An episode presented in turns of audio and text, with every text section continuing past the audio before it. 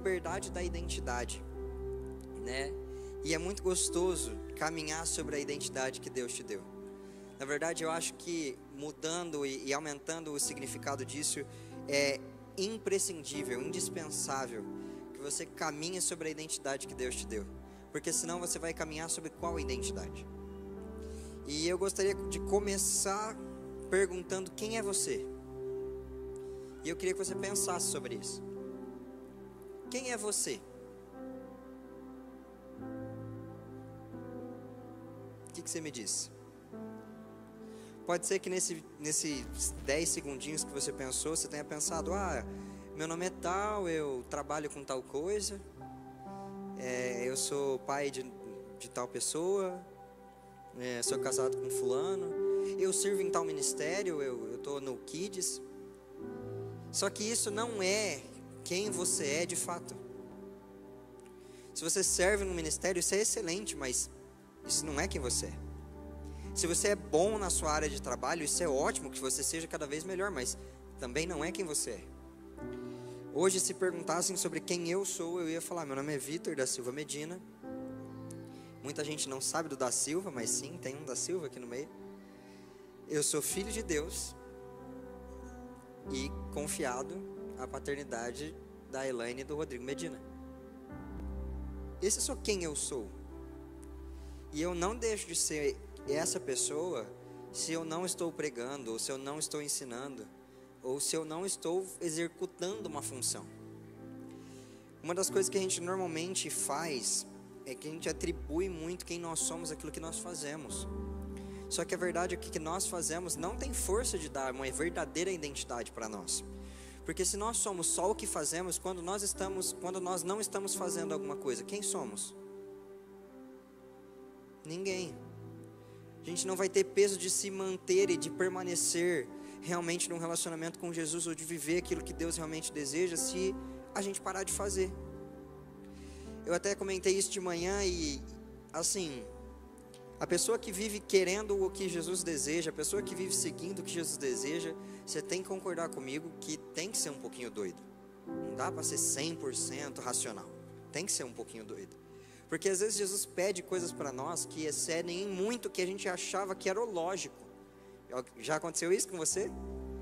Às vezes na sua cabeça era simples, era aqui, ó, vai reto direita, esquerda, chegou.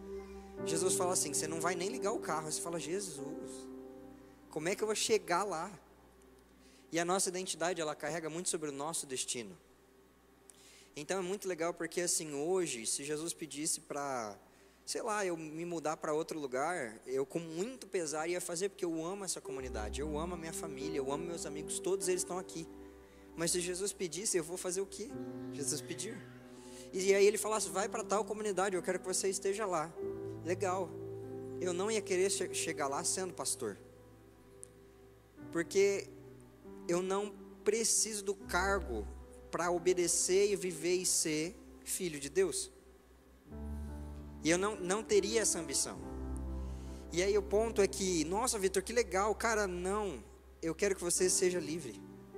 Quando eu estava ali orando e, e, buscando agora, adorando no começo do culto, Jesus falou para mim que tem muitas pessoas aqui que ele tem planos incríveis, tem projetos sensacionais, tem trajetórias incríveis e que as pessoas não conseguem alcançar essas trajetórias porque às vezes ficam é, sobrecarregadas com opinião de outras pessoas, com medos, com fardos, com coisas que um, saber a sua identidade te livraria disso.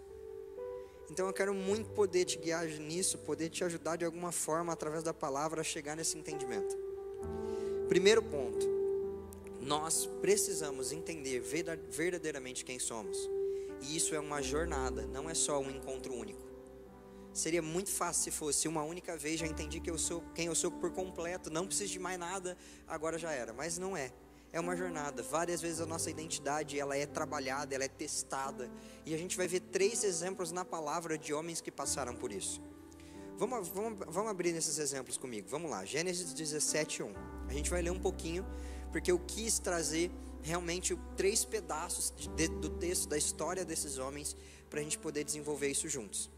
O primeiro homem é Abrão. Em Gênesis 17, 1, diz o seguinte. Quando Abrão estava com 99 anos de idade, o Senhor lhe apareceu e disse: Eu sou o Deus Todo-Poderoso. Ande segundo a minha vontade e seja íntegro. Estabelecerei a minha aliança entre mim e você, e multiplicarei muitíssimo a sua descendência.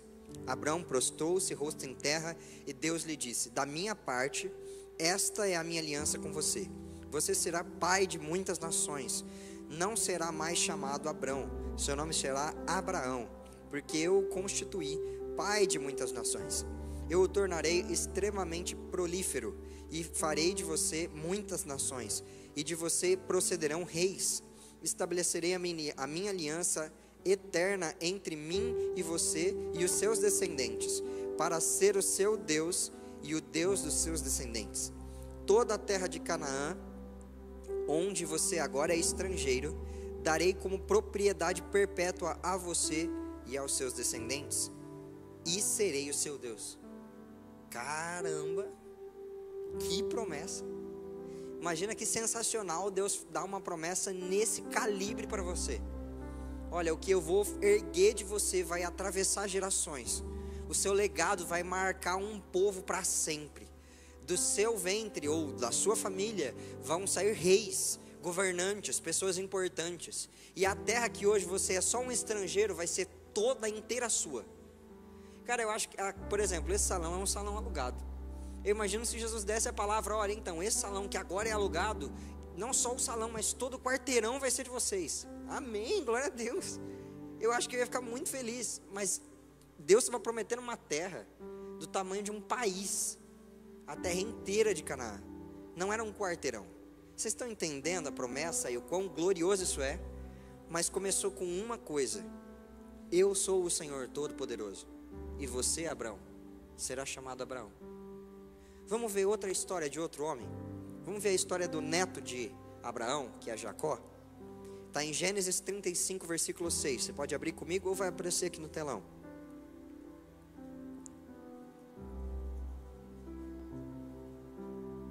Gênesis 35, versículo 6. Jacó e todos os que estavam com ele estavam e todos que com ele estavam chegaram à luz, que é Betel, na terra de Canaã. Olha a terra aí que era dele por direito. Neste lugar construiu um altar e lhe deu o nome de El Betel, é, porque ali Deus havia se revelado a ele quando fugia de seu irmão. Débora ama de Rebeca, morreu e foi sepultada perto de Betel, ao pé do carvalho, que por isso foi chamado de Alon Bacute. Nome ótimo para pôr em filho, né? Alon Bacute. Coisa chique. Depois que Jacó retornou de Padana, Deus lhe apareceu de novo e o abençoou, dizendo: Seu nome é Jacó, mas você não mais será chamado Jacó. Seu nome será Israel. Assim lhe deu o nome de Israel. E Deus ainda é, e Deus ainda lhe disse: Eu sou o Deus Todo-Poderoso, seja prolífero e multiplique-se. De você procederão uma nação e uma comunidade de nações, e reis estarão entre vocês, estarão entre os seus descendentes. A terra que dei a Abraão e a Isaac dou a você, e também os seus futuros descendentes darei esta terra. A seguir, Deus elevou-se do lugar onde ele estivera, falando com Jacó. De novo, outra grande promessa de novo, outra grande promessa de reis, de tudo mais. O que, que a gente tem aqui? A gente tem Abrão, que era um homem comum, um grande homem de Deus, mas um homem comum. Quando Deus falou com ele, ele deixou de ser um homem comum e passou a ser o pai de multidões. Passou a ser dono de toda uma terra que caberia um país dentro, inclusive cabe até hoje. A terra que Israel hoje constitui como país é inclusive muito menor do que a que tinha sido prometida no, no princípio também tem um ponto que ele passou a ser o pai da fé e ser contado como um dos heróis da fé cristã. Hoje, porque nós estamos aqui e acreditamos no Senhor, Abraão recebe um pouco sobre isso, porque ele foi o primeiro a andar na fé que andou, da forma que andou. Ele entregou seu filho a ser sacrificado na mesma proporção, como uma sombra do que Deus faria com seu filho. Era um homem comum, até que até que Deus começou a fazer e mexer e trabalhar e falar sobre quem ele era. Jacó a mesma coisa, ele era o usurpador. aquele que agarra no calcanhar, que atrapalha a caminhada dos outros, que tenta roubar o irmão, até que Deus fala com ele, ele se torna pai dos doze patriarcas de Israel, pai de uma nação inteira que persiste até hoje. Eu acho que é uma das nações mais antigas da terra, e o povo dele persiste até hoje. Povo amado e escolhido por Jesus, do qual o Messias veio.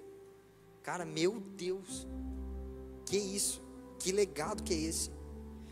Também vamos ver um último exemplo para fechar o terceiro homem que eu disse que ia falar, que é Mateus 16, agora saindo do Velho Testamento indo para o Novo. Mateus 16, 13, se você quiser abrir comigo, vai dizer assim: Chegando Jesus à, reunião, à região de Cesareia de Filipe, perguntou aos seus discípulos: Quem vocês dizem que o filho do homem é? Ou seja, que ele mesmo, Jesus. E eles responderam: Alguns dizem que é João Batista, outros Elias outros Jeremias ou um dos profetas. Então Jesus olhou para eles e disse: E vocês? Quem vocês dizem que eu sou? Então Simão Pedro respondeu: Tu és o Cristo, filho do Deus vivo. E Jesus respondeu: Feliz é você, Simão, filho de Jonas. Eu acho legal porque Jesus deixou bem claro qual era o Simão que ele estava falando. Porque tinha outro Simão, que era o Zelote. Mas ele deixou bem claro que, olha, você, Simão, filho de Jonas, ele estava reforçando e trazendo, ó, Simão, você é esse, essa identidade que você tem. Então, você será chamado. Não, voltei para o versículo. Feliz é você, Simão, filho de Jonas, porque isso não foi revelado a você por carne ou sangue, mas por meu, Pai que está no céu. E eu digo que você é Pedro, e sobre esta pedra, esse conhecimento, essa revelação, as portas edificarei a minha igreja e as portas do inferno não poderão vencê-la. Eu darei a você a chave do reino dos céus, e o que você ligar na terra terá sido ligado nos céus, e o que você desligar na terra terá sido desligado nos céus. Caramba! Outra grande promessa para um homem comum. Quem é que muitas vezes se sente um homem ou uma mulher comum? Eu não levantei de tabela, levantei porque também me sinto. Mas o ponto é que esses homens também eram homens comuns, até que até que houve uma revelação de quem era o Cristo e o Cristo começou a falar para eles quem eles eram. Primeiro ponto e a primeira chave: intimidade, revelação gera identidade. Não dá para a gente querer ter uma, uma verdadeira identidade no Senhor se a gente não desenvolve o nosso relacionamento com Ele. Porque todas as vezes, nessas três histórias e em várias outras que a gente vai ver, os homens só tiveram a revelação de quem eles eram, só começaram a caminhar como novos homens, só tiveram realmente um ponto, uma marca, um divisor de águas na vida deles, quando de fato eles tiveram uma revelação e começaram a buscar o Senhor e a se relacionar com Ele não dá para nós caminharmos de fato na identidade que Deus nos chamou sem termos relacionamento. Segundo ponto, toda identidade consolidada gera liberdade e autoridade. A identidade ela vai prover da paternidade que você tem. Por isso que hoje muitas pessoas caminham sem entender ao certo quem são ou para aonde estão indo ou o que tem que executar. Porque muitas vezes nossos pais terrenos não são bons pais. E mesmo quando são bons pais, por exemplo, meu pai sempre foi um bom pai para mim. Nenhuma paternidade é de fato perfeita se não a de Jesus. Por mais que você se esforce, por mais que você insista, por mais que você realmente tente ser o melhor dos pais, e por favor tente, você não vai conseguir dar para o seu filho o que só Jesus, o que só o glorioso e verdadeiro Pai de todos os, de todos os seres, o Pai de todas as coisas, Senhor, pode dar para nós. Ele é o verdadeiro Pai. Só Ele pode preencher o nosso interior de forma a formar nossa identidade e trazer a realidade de quem somos.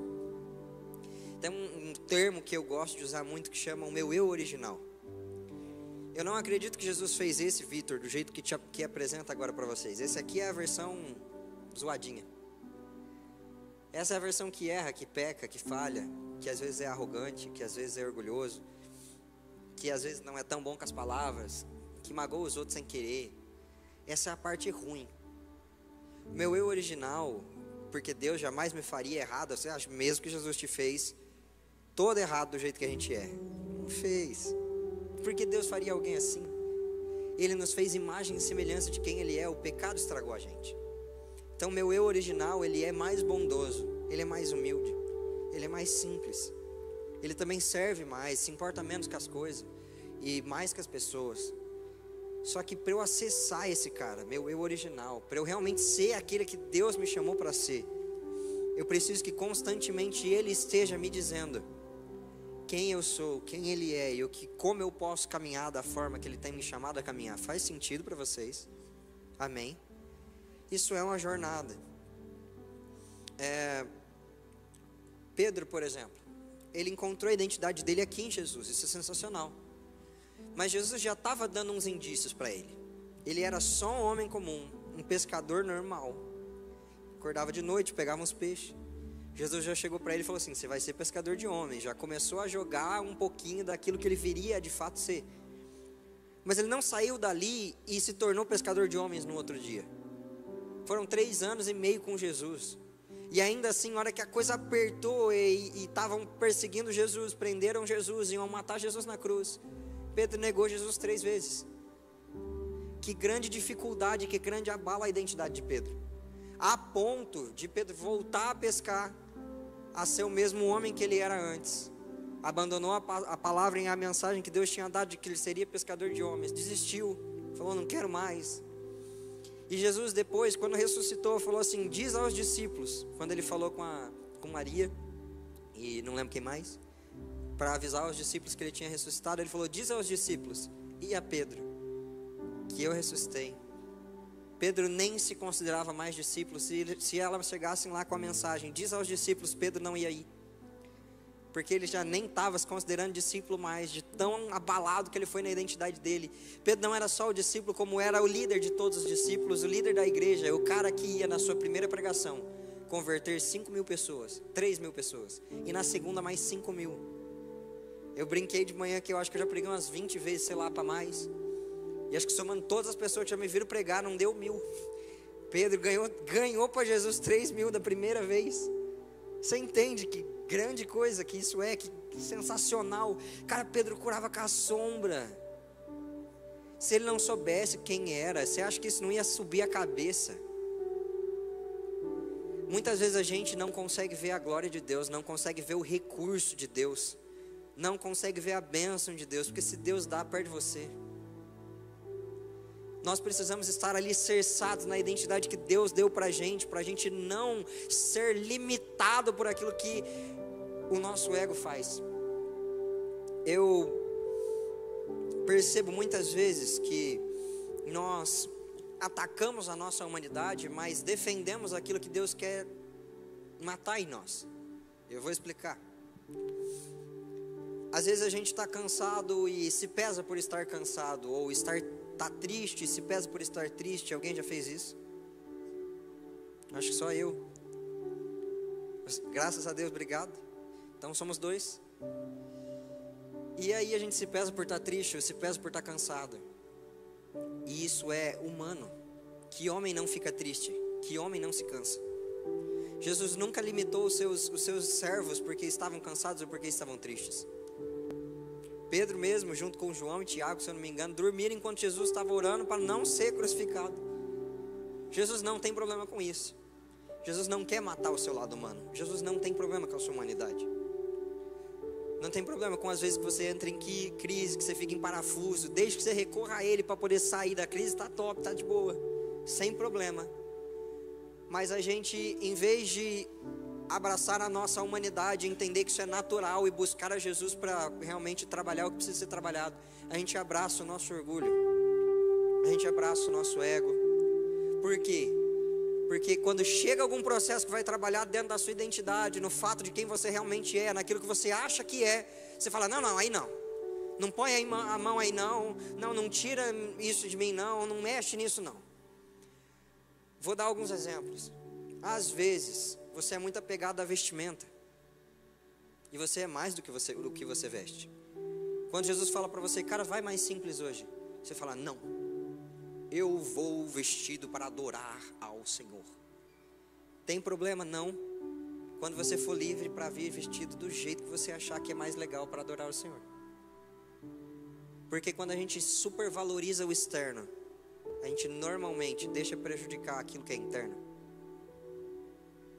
Quando, toda vez que a gente coloca uma máscara para valorizar o externo, a gente deixa muitas vezes denegrir aquilo que é interno.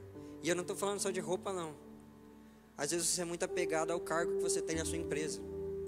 E quando Jesus pede para você fazer alguma coisa simples na empresa, como tipo assim, cara, vai lá e repõe os copos. Ou tem uma mancha no chão, pega um pano e limpa.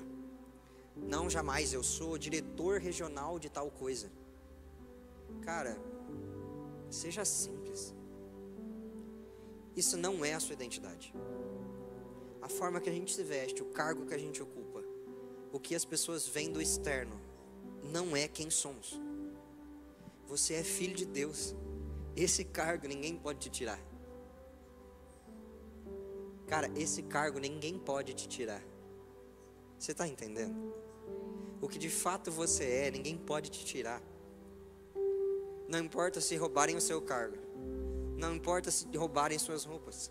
Não importa se roubarem o seu lugar. O lugar à mesa do Pai sempre é seu. Por isso que ser filho é prazeroso. E por isso que essa é a base da nossa identidade. Quando eu corro para Jesus, ele não tá, eu não estou disputando atenção com ninguém. Ele não está conversando com outro filho, falando: não, não peraí, Vitor, você, você não é muito importante agora. Depois eu converso com você que tem um filho aqui que ele prega melhor. Jesus não faz isso. Toda vez que eu vou falar com ele, toda vez que você vai falar com ele, ele está sempre de braços abertos, sempre com toda a atenção para você, sempre com o coração voltado para ti, sempre com a mesa disposta a te servir a nossa paternidade, a nossa identidade tem que estar firmada em algo que é sólido, que é verdadeiro, algo que realmente pode ser pautado pelo resto da vida, porque a moda troca, cargos mudam, dinheiro passa, quem não passa é o Senhor. Se nós firmamos a nossa identidade em algo que é passageiro, hora que isso passar, quem você será? Se você é firmado num cargo, se você é firmado numa roupa, se você é firmado, sei lá, pensa aí, cara, no que você acha que atrapalha a sua identidade. Se isso passar, quem você é? Nós não podemos estar apegados ao externo e deixar o, o interno ser jogado fora. Jesus ele é um rei tão simples, tão simples, tão simples, porque vocês concordam comigo que como Deus, ele poderia ter, Deus poderia ter enviado seu filho mais do que como um rei. Ele poderia enviar Jesus com uma coroa de um minério que nem tem na terra. Deus poderia ter feito um minério só para essa, esse minério só existe e só funciona na cabeça da coroa, na coroa da cabeça do meu filho. Só para isso. É um minério só e exclusivo da coroa do rei Jesus e mandado Jesus com essa coroa para cá, com um manto numa cor que nenhum homem tinha visto até então. Você entende? Uma cor que simplesmente não existe na terra. Ele poderia ter mandado Jesus com um manto diferente. Hora que qualquer homem batesse o olho e falar: Esse é o filho de Deus, nunca vi essa cor, nem esse minério, nunca vi esse homem. Quem é você? Mas não. Jesus nasceu de uma família simples, numa manjedoura. E quando ele foi escolher seus discípulos, ele poderia ter escolhido os, doze mais excelentes e eruditos homens do farisaísmo ou da escola judaica, mas não. Os doze teólogos mais bem formados da escola judaica, não. Ele escolheu alguns, pecador, alguns pecadores também, mas alguns pescadores. Ele escolheu um homem doido das ideias, militar doido, que é Simão Zelote ele escolheu um cara que amava roubar dinheiro, que era Judas. Entendeu? O outro que roubava, mas se arrependeu, que era Mateus. Vocês estão entendendo comigo que Deus ele gosta de pegar homens normais e ele gosta de fazer, dar para esses homens missões que eles não conseguiriam fazer. E aí ele fala assim: agora minha glória e quem eu sou vai superabundar em você, porque assim você sabe que nunca foi você do começo ao final. quando a gente é apegado demais àquilo que, ah, eu posso fazer, ah, porque eu, porque eu, porque eu, tudo que excede o eu, falta do Cristo. Sempre que você começar a reparar que numa conversa com a sua esposa, você está, ah, não, porque eu não sei o que, eu não sei o que, fica tranquilo, você está errado. Tá faltando Jesus. Sempre que você estiver defendendo demais a sua imagem, sempre que você estiver defendendo demais algo externo, algo, ai, não porque eu estou certo toda hora, amigo, me perdoa. Quem está certo toda hora? Quem está certo toda hora? Só o Senhor é certo toda hora, só Ele é bom de verdade. Tem um versículo, esse versículo me pega muitas vezes, 1 Coríntios 4, 7. Diz assim: Pois quem torna você diferente de qualquer outra pessoa? O que você tem que não tenha recebido? E se recebeu, por que se orgulha? Como se assim não fosse. Gente, me perdoa, eu não tenho dom de pregar. Não tenho dom de ensinar. Não tenho nada disso. Eu ganhei de graça, vou dar de graça. E glória a Jesus. Tem uma galera aqui que subiu hoje que canta muito bem, que ministra muito bem. Eu não tenho dúvida que muitos deles vão tocar na ação com canções e muito mais. Mas independente do lugar que eles estiverem, quem são eles? E o que tem que não foi dado? E se foi dado, por que, que se orgulhariam como se não fosse? É a mesma coisa de eu ganhar um carro novo e eu chegar mostrando: olha o carro que eu tenho, custa tantos mil reais. Ah, é? Você pagou? Ah, não, eu ganhei. Nem é teu, irmão. É, mas você ganhou. Você não teria chance de ter se não tivessem te dado. Cara, tudo que a gente tem nos foi dado como presente de um Deus amoroso. Todo talento, habilidade, capacidade de fala. Eu já repeti isso várias vezes, mas é que é um ponto importante na minha vida, né? Então eu vou falar mesmo de novo. Tem uma galera que não sabe, então para você que não sabe vai ficar mais legal. Quando eu tinha um ano e alguma coisa, eu tive meningite bacteriana. Tratou errado várias vezes, era para eu ter morrido. O médico falou assim: ou morre ou sai daqui com sequela grave. Não morri não tenho sequela. A vida que eu tenho, Jesus que deu, cara. Literal. Se eu respiro agora é por graça de Jesus. E de quem e como que não seria? Não só porque eu uma vez fiquei doente e agora estou liberto, mas porque como eu nasci de que forma? Sozinho? Porque eu quis. Fui concebido na força do meu próprio braço. Você entende que muitas vezes a gente começa coisas que Deus dá para nós na força, por, pela graça, porque Jesus falou: não, Deus começa a falar no seu coração, você começa a buscar, Deus começa a aquecer seu peito, começa a te mostrar o amor. Aí ele fala: Cara, quero chamar você para tal coisa, vai e executa a minha missão. A gente começa rendido. Quando começa a executar a missão, quer fazer no próprio braço. Como que vai dar certo isso? Se desde o começo nasceu porque Jesus estava te dando, agora você quer fazer sozinho. Vocês estão entendendo? A gente muitas vezes eh, trabalha na força do nosso braço, tenta fazer as coisas de uma forma descabida, porque a gente não entende quem somos. E que a gente na verdade não tem nada, a gente só tem Jesus e no resto não sobrou mais nada. Romanos 12, 3 vai dizer o seguinte para gente: Por isso, pela graça que me foi dada, digo a vocês a todos vocês que ninguém tenha de si mesmo um conceito mais elevado do que deve ter, mas ao contrário, tenha um conceito equilibrado, de acordo com a medida da fé que Deus lhe concedeu. Tem dois pontos que você pode ir que distorcem a sua identidade. Você pode se achar extremamente incapaz, extremamente o pior de todas as pessoas, e se jogar num lugar que Jesus não jamais te jogou se achar o lixo do lixo, o, o, o ruim do ruim, a mala sem alça, sem rodinha jogada no canto do aeroporto estragada. Assim, o ruim do mais ruim. Mas Jesus não te, não te vê assim. Jesus não morreu por você assim. Jesus nunca te encontrou dessa forma. Você que se jogou nesse lugar. Então, o primeiro ponto que pode atrapalhar a sua identidade, quando a gente se acha menos, Aí quando Deus fala para você que Ele tem uma promessa para você que Ele quer que você alcance ou toque outras vidas, não, Jesus, eu não.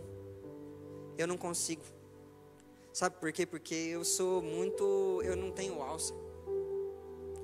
Não, mas Jesus não sei o que, não, mas eu, é que eu não tenho rodinha, Jesus. Vocês estão entendendo? Que personagem que vem na cabeça de vocês?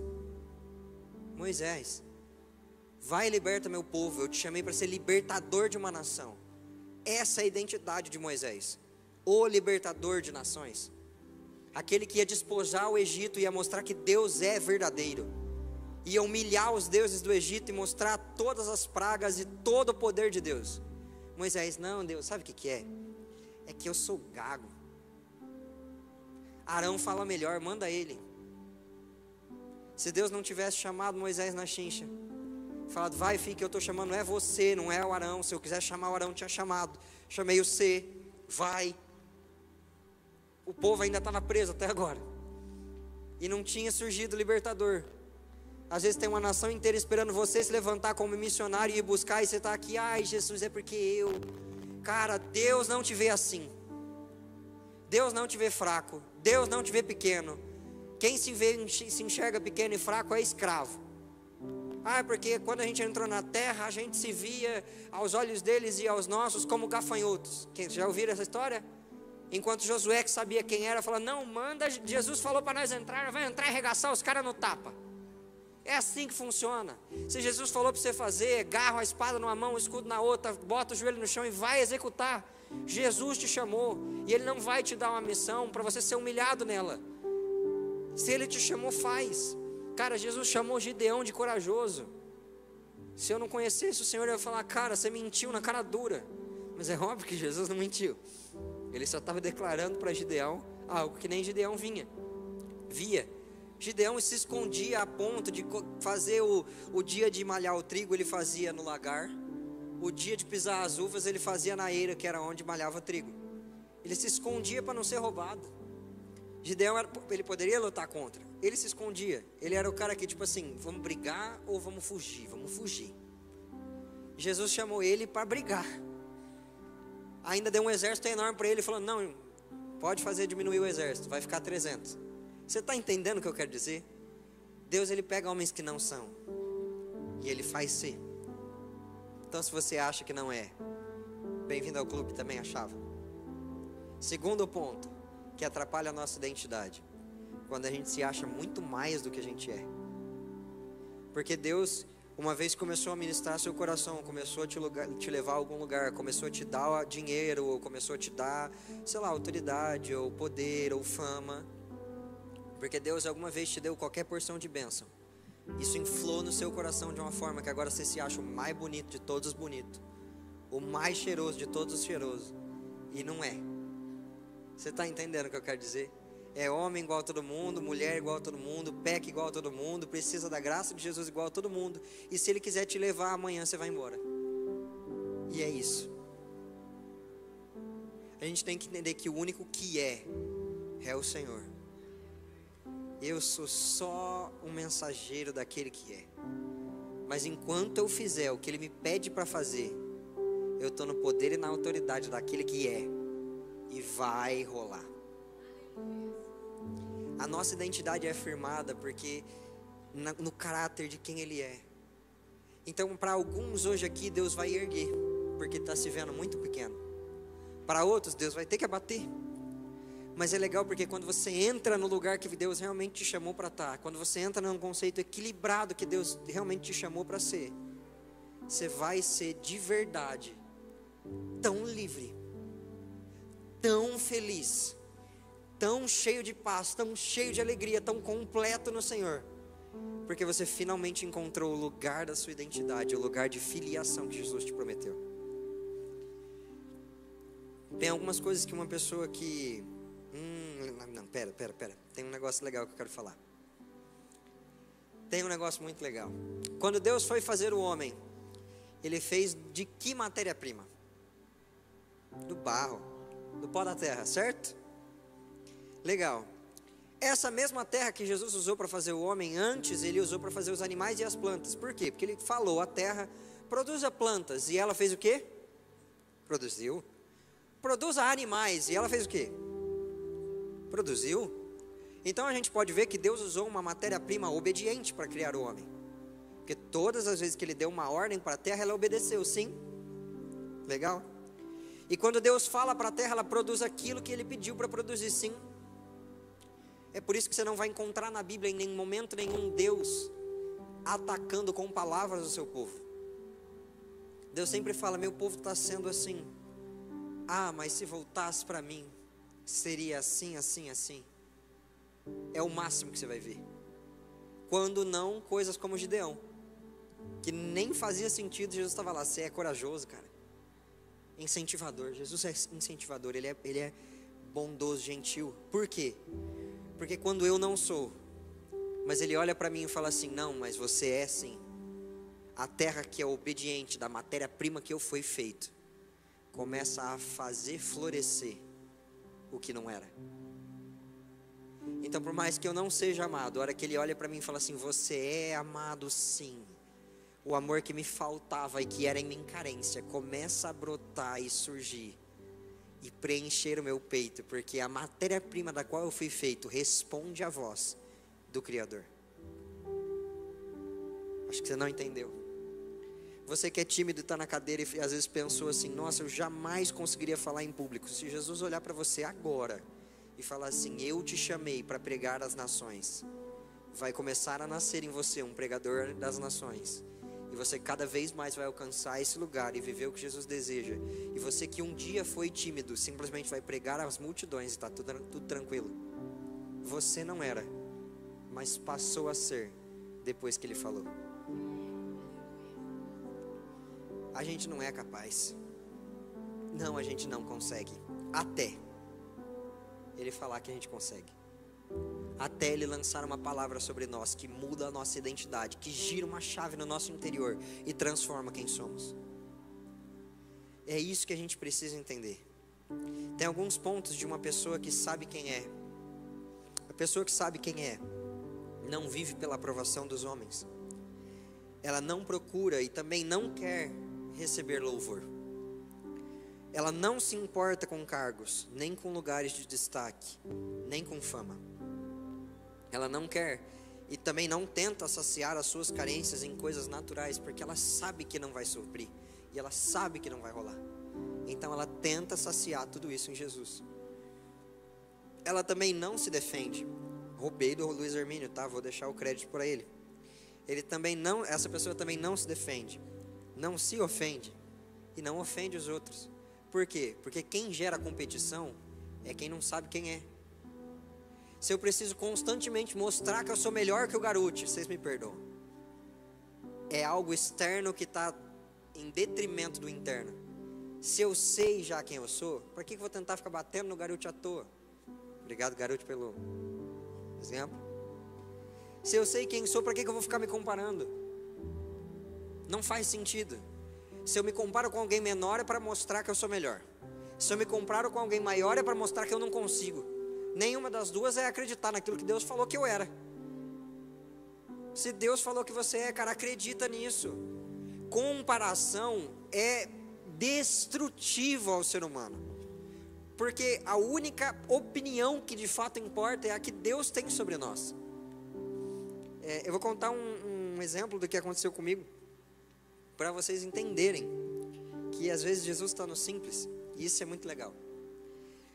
Tem um amigo meu que uma vez a gente estava num churrasco com a galera dos jovens e Deus, Deus não, um amigo, um outro amigo meu chegou para mim e falou assim: "Olha, tal pessoa quer se batizar. Ele vai viajar para fora do país, não vai dar. E aí não vai dar para ele estar no culto de batismo e cara, você precisa batizar ele. A primeira coisa que eu pensei, meu santo Deus, ferrou. Nunca tinha feito um batismo sozinho. Já tinha ajudado, mas sozinho não. Segunda coisa que eu pensei, estava meio frio.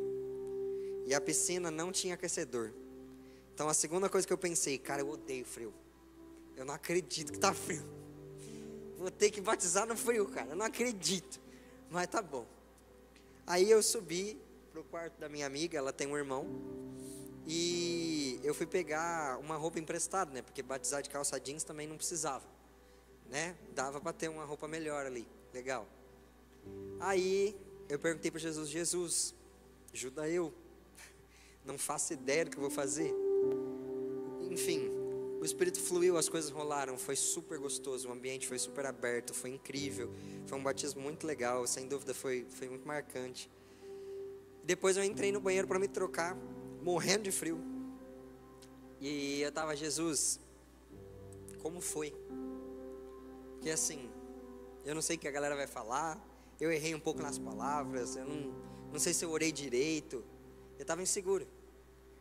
E Jesus falou para mim: Eu estou muito em festa. Eu celebro muito porque hoje uma vida foi salva e foi batizada e a culpa é sua, você topou. Obrigado. Cara, não importa que ninguém, depois que eu saísse sair daquele banheiro, falasse. Apesar de que ninguém reclamou também, graças a Deus. Mas não ia importar se alguém reclamasse, porque Jesus falou para mim que foi sensacional e que ele celebrou. Tem muitas vezes que a gente está celebrando porque está todo mundo batendo palma e Jesus está triste.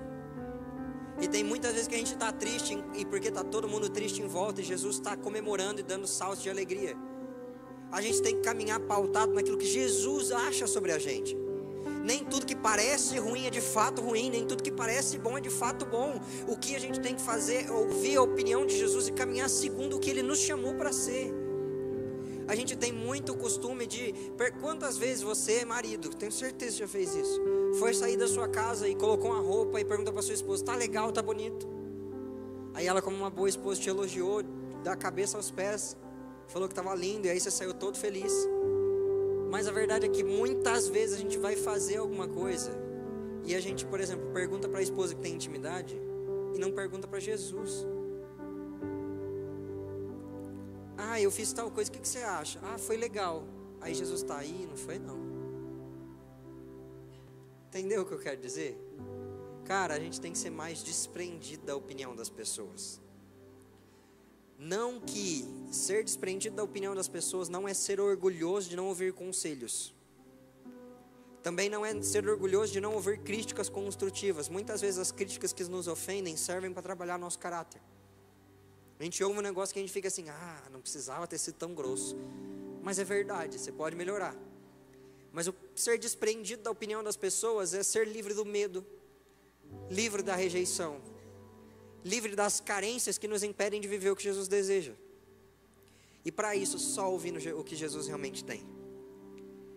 Quem sabe quem é não inveja, porque não se compara, e não quer o que é do outro, porque eu já tenho o que é meu. Eu vou querer o que é dos outros? Luan é pastor também, foi ungido junto comigo. Se eu tivesse ficar invejando ele, porque ele canta e toca e eu não, eu estava lascado.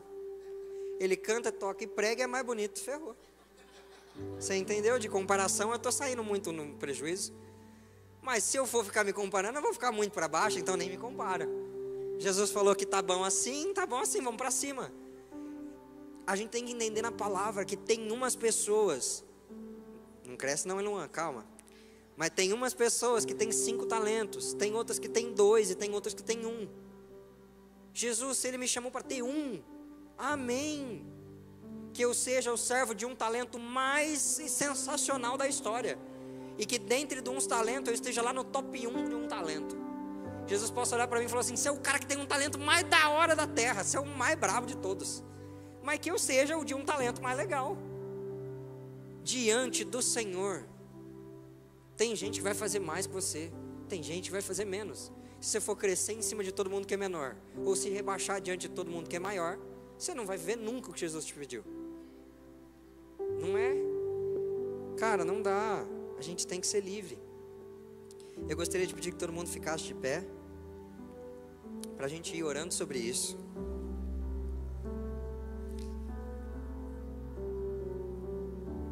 E eu queria ler um versículo.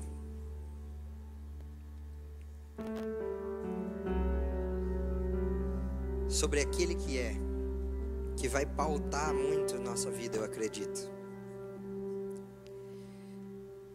E eu quero que você ajude, me ajude com isso, porque assim, se você não fosse sincero, não tiver disposto a quebrar as suas máscaras, atacar isso no chão, a abandonar a aparência e de fato fazer o que Jesus deseja, talvez você saia daqui a mesma pessoa e vai perder uma oportunidade grande de deixar Jesus trabalhar aquilo que ele tem na sua vida.